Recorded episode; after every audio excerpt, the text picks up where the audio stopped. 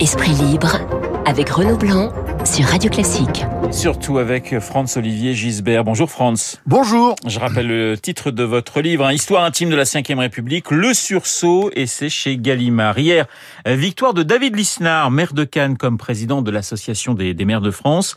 Lisnard, le républicain qui devance Philippe Laurent, maire UDI de, de Sceaux, Macron compatible en quelque sorte. Lisnard, on le présente comme le, le renouveau de la droite. On a raison ou il faut rester prudent? Oui, oui, oui. C'est, on peut dire une star aimée d'ailleurs. Vous me direz, ce n'est pas un perdreau de l'année. Euh, mais enfin bon, euh, David Lisnard, 52 ans, euh, maire LR de Cannes, et maintenant président. C'était jeune avant 52 ans politique, avant Macron en fait. Ouais, mais enfin, vous allez voir, c'est pas tout à fait fini pour lui, parce que parce que bon, comme vous l'avez dit, il a été élu au terme d'une campagne très violente des, des macronistes et, de leurs alliés contre lui. Il a obtenu 62%, c'est un, c'est un très beau score. C'est un camouflet pour Macron. Donc ça l'installe en tête de gondole, comme vous l'avez très bien. Mais enfin, il y a, quand même quelqu'un d'autre aussi. Et n'oubliez pas, Laurent Wauquiez, 46 ans lui. 46 ans, président de la région Auvergne-Rhône-Alpes, très très très bien réélu euh, l'an dernier, qu'on surnomme le Clint Eastwood du, Puy-en-Velay, qui est certainement, euh, enfin l'un des peut-être le, euh, le, le politique le plus capé euh, et le plus doué de, de, sa génération. Donc je pense que, euh, enfin derrière la, la présidentielle de l'an prochain, se joue déjà celle de 2027 et se joue dans l'ombre évidemment, mais avec deux hommes il y aura deux hommes, Lisnard d'un côté, Évoquier de l'autre. Bah, il y a un problème, évidemment, c'est qu'ils sont à peu près d'accord sur tout. Oui. Ils sont beaucoup plus à, à, droite que la génération précédente, et ils sont aussi très, très, très anti-macroniens anti-macronien. Ça nous fait déjà euh, trois candidats sur la ligne de départ pour 2027 parce qu'on va pouvoir ajouter aussi Édouard Philippe euh, de l'autre côté qui, qui, qui piave d'impatience. Donc déjà, on n'a pas commencé 2022 euh, que déjà on a des noms pour 2027. Macron, Emmanuel ouais. Macron se rendra aujourd'hui au, au, Congrès des maires de France. Ça a toujours été compliqué et ça l'est toujours hein, entre Emmanuel Macron et, et les élus locaux, France. Bah, ça, ça a très mal commencé. Ouais. Enfin, on peut dire quand même que Macron a pris, parce que quand il est arrivé à l'Élysée, c'était Jupiter, vous vous souvenez, et, il a pris les maires de très très très très haut. Depuis, il est retombé, il en a rabattu. Il apprend Macron, mais c'est vrai que les maires n'ont pas encore jeté la rancune à la rivière. Allez, on va passer à l'actualité euh, internationale, euh, France, avec euh, la crise biélorusse, l'Europe, la Pologne, Loukachenko, Poutine. France, que vous inspire justement cette crise? Alors, l'affaire des migrants de Pologne, ce qui est important, c'est qu'elle montre l'évolution de l'opinion européenne. Parce que l'opinion européenne est, est certes émue, c'est bien le moins, par le sort qui est fait aux migrants venus de Biélorussie et refoulés par la Pologne. La Pologne accusée par le pouvoir biélorusse d'accueillir ses opposants, parce que c'est certainement ça le fond de l'histoire, d'une histoire complètement dingue. Mais même s'ils ne le crient pas sur les toits, beaucoup de dirigeants européens ne sont plus hostiles à l'idée de construire un mur pour protéger les frontières européennes contre des agressions de ce genre. Si j'emploie le mot agression, c'est qu'il s'agit bien d'un acte de guerre qui a été perpétré par euh, la Biélorussie contre la Pologne. Sauf que la Biélorussie n'a pas utilisé des tanks ou des avions de chasse, mais des migrants des migrants des pauvres airs, souvent des Kurdes d'Irak ou de Syrie. Ces derniers, d'ailleurs, n'oubliez jamais, ayant été les meilleurs alliés de l'Occident dans la guerre que lui avait déclaré l'État islamique, vous vous souvenez? Alexandre Loukachenko, donc suppôt et marionnette de Poutine, absurde dictateur de la Biélorussie, a repoussé encore les limites de l'abjection, c'est-à-dire il a repris à son compte la stratégie immonde d'Erdogan, le sultan turc, vous vous souvenez, qui ne cesse de défier l'Union européenne malgré les milliards qu'elle que, que, lui verse. Il a fait venir les migrants, ça c'est la stratégie Erdogan, dans son pays et il les a envoyés ensuite sur les frontières euh, polonaise pour déstabiliser la Pologne.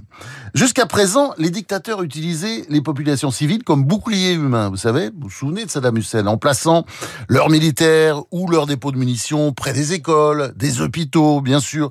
Après Erdogan, bah, Loukachenko, lui, se sert des migrants carrément comme arme de guerre. Et pourquoi et pourquoi donc ce petit pays, la Biélorussie, 9 millions d'habitants, c'est pas grand-chose, a-t-il déclaré la guerre aux mastodontes européens? Eh bien, je vais vous dire, parce que nous avons fait preuve jusqu'à présent d'une insane faiblesse avec Erdogan, qui fait des petits. Alors pourquoi se gêner? Je dirais que notre attitude est une incitation au crime. Et regardez d'ailleurs ce qui se passe aujourd'hui avec Iam Aliyev, le dictateur d'Azerbaïdjan, un petit pays aussi de 10 millions d'habitants, devant lequel nous nous couchons. Alors effectivement, l'Azerbaïdjan de nouveau en guerre euh, avec euh, l'Arménie. Il y a eu des affrontements euh, toute cette semaine avec des morts de, de, de, chaque de chaque côté. Vous êtes très en colère contre le gouvernement français et le ministère des Affaires étrangères en quelque sorte. Ouais. D'ailleurs, on, peut être en colère contre tout le monde, parce qu'aujourd'hui, alors je vous parle, il n'y a, a, pas encore de véritable condamnation de la communauté internationale après l'incroyable attaque militaire, c'est une attaque militaire perpétrée par l'armée azérie, de l'Azerbaïdjan donc, du dictateur Aliyev contre l'Arménie dans le Siunik. C'est un territoire que guigne notamment la Turquie, alliée l'Azerbaïdjan, et qui permettrait d'ouvrir un corridor qui permettrait à la, Turquie d'avoir accès à l'Asie centrale. C'est un vieux rêve ottoman. Et cette agression qui n'était pas la première, comme vous l'avez dit. Il y en a eu beaucoup d'autres dans l'année. Ça, ne, ça, ça, ça, ça ne s'arrête pas, d'ailleurs. Elle a été passée sous silence, d'abord. C'est ça qui est intéressant. Je parlais de la communauté internationale, on peut parler aussi des médias.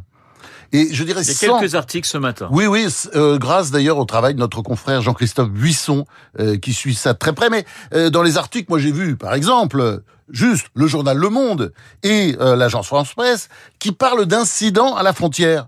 Bah, c'est un mensonge on peut dire, c'est de la désinformation, parce que les Azeris sont rentrés à l'intérieur du territoire arménien, où ils ont fait des prisonniers. Ils sont pas restés à la frontière. Ils sont rentrés en Arménie. Je répète, c'est une agression, c'est un acte de guerre.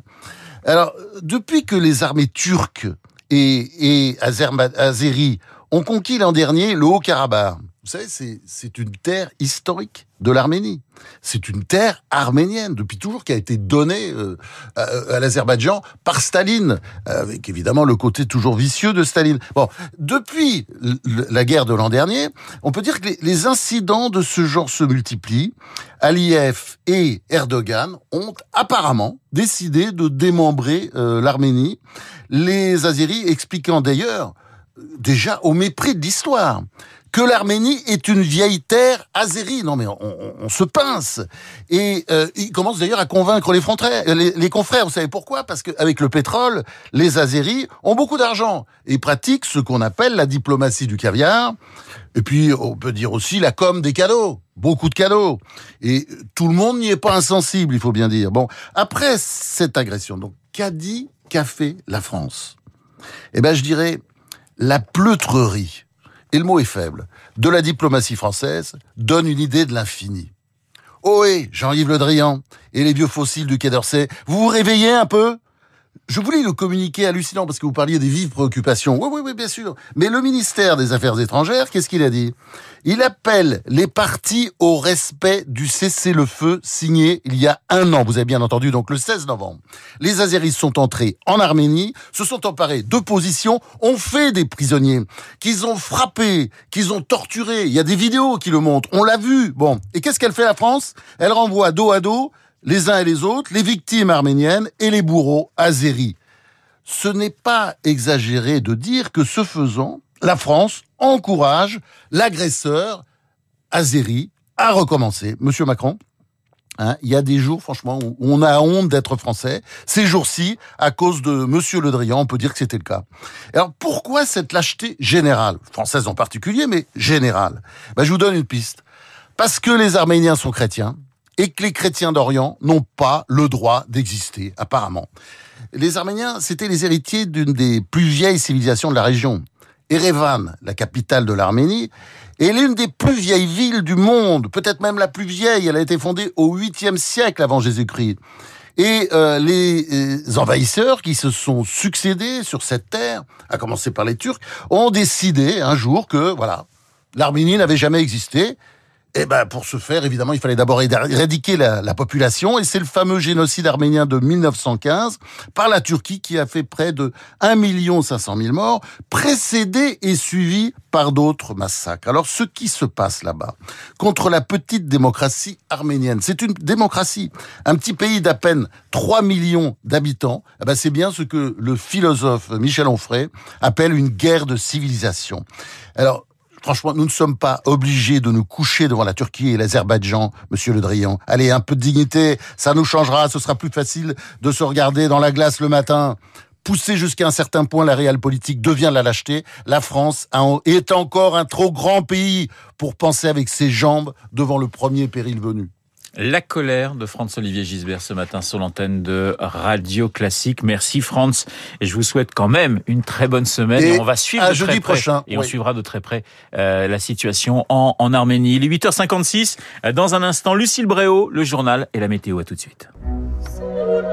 Vous écoutez Radio Classique. Avec la gestion Carmignac, donnez un temps d'avance à votre épargne.